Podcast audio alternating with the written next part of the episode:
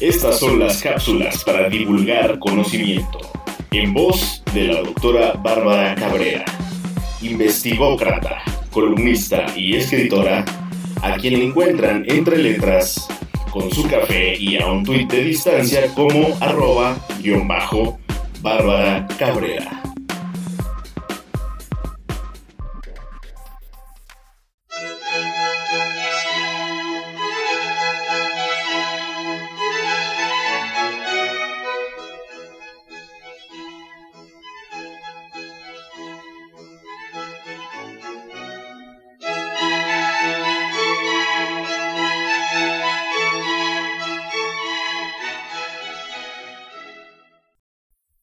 Esta tercera cápsula para divulgar conocimiento dedicada a poner sobre la mesa de debate la constitución política de los Estados Unidos mexicanos que data de 1917 y tomando como referencia el libro Viviendo la Constitución, una obra bajo el sello editorial Paideia MX, del cual soy coautora, llegó el momento de presentar la numeralia de las múltiples reformas, hablar sobre en qué periodo presidencial se han realizado más adecuaciones para llegar a plantear un escenario prospectivo que permita responder a las preguntas.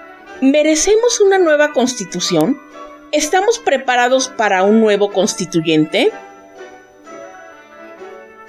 La instauración de un texto constitucional depende de la coyuntura histórica por la que transita cada país. Las normas pueden ser otorgadas, impuestas, pactadas o aprobadas por voluntad de la soberanía popular. En el momento en que una nación ya posee una constitución, comienza a ser latente que ésta sea reformada para mantenerla actualizada según los tiempos y requerimientos sociopolíticos. En este sentido, el procedimiento para adecuarla se lleva a cabo a través de un proceso legislativo que puede ser flexible o rígido dependiendo del sistema jurídico de que se trate. Explorando el caso mexicano, tenemos que su proceso de reforma es teóricamente rígido, lo cual se estatuye en el título octavo denominado de las reformas a la Constitución, cuyo contenido es de solo un artículo, el 135, que dice, La presente constitución puede ser adicionada o reformada. Para que las adiciones o reformas lleguen a ser parte de la misma, se requiere que el Congreso de la Unión, por el voto de las dos terceras partes de los individuos presentes, acuerden las reformas o adiciones y que éstas sean aprobadas por la mayoría de las legislaturas de los estados. El Congreso de la Unión o la Comisión Permanente en su caso harán el cómputo de los votos de las legislaturas y la declaración de haber sido aprobadas las adiciones o reformas. Como se advierte, el numeral referido únicamente da la pauta para reformas parciales, no así para la expedición de un nuevo texto. Lo que es de observarse es que dicho numeral no reconoce otro procedimiento de reforma más que el del poder constituyente permanente sin referirse a la posibilidad de convocar a un Congreso constituyente o de iniciar reformas por referéndum, por ejemplo. En esta tesitura, tal parece que al constituyente le faltó armonizar el texto constitucional, toda vez que pareció olvidar el mandato del artículo 39 constitucional que refiere la soberanía nacional reside esencial y originariamente en el pueblo todo poder público dimana del pueblo y se instituye para beneficio de éste. El pueblo tiene en todo tiempo el inalienable derecho de alterar o modificar la forma de su gobierno. No hay que perder de vista esta situación.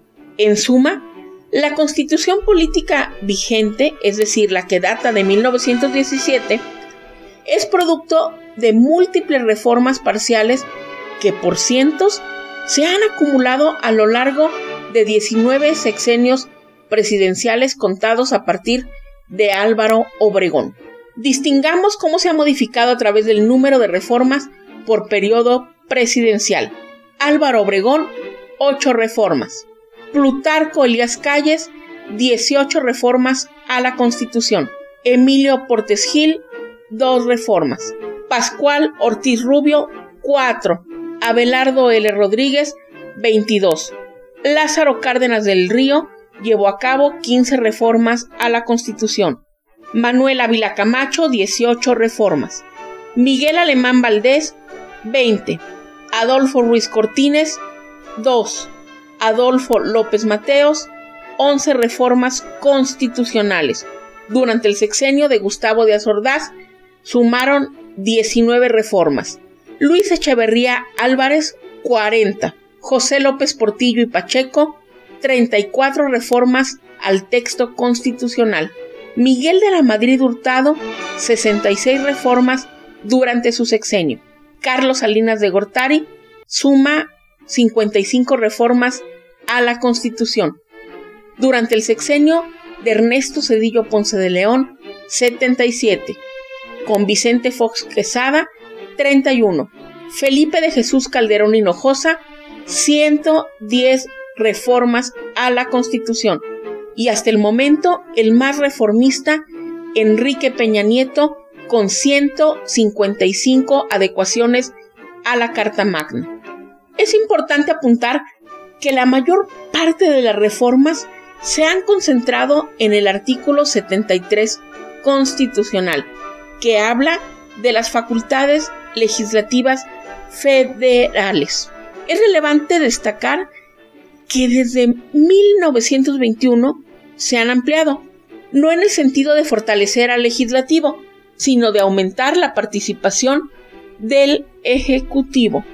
El resultado de lo anterior es que 22 artículos permanecen intactos, mientras que 114 disposiciones de la Constitución han sido modificadas una o más ocasiones.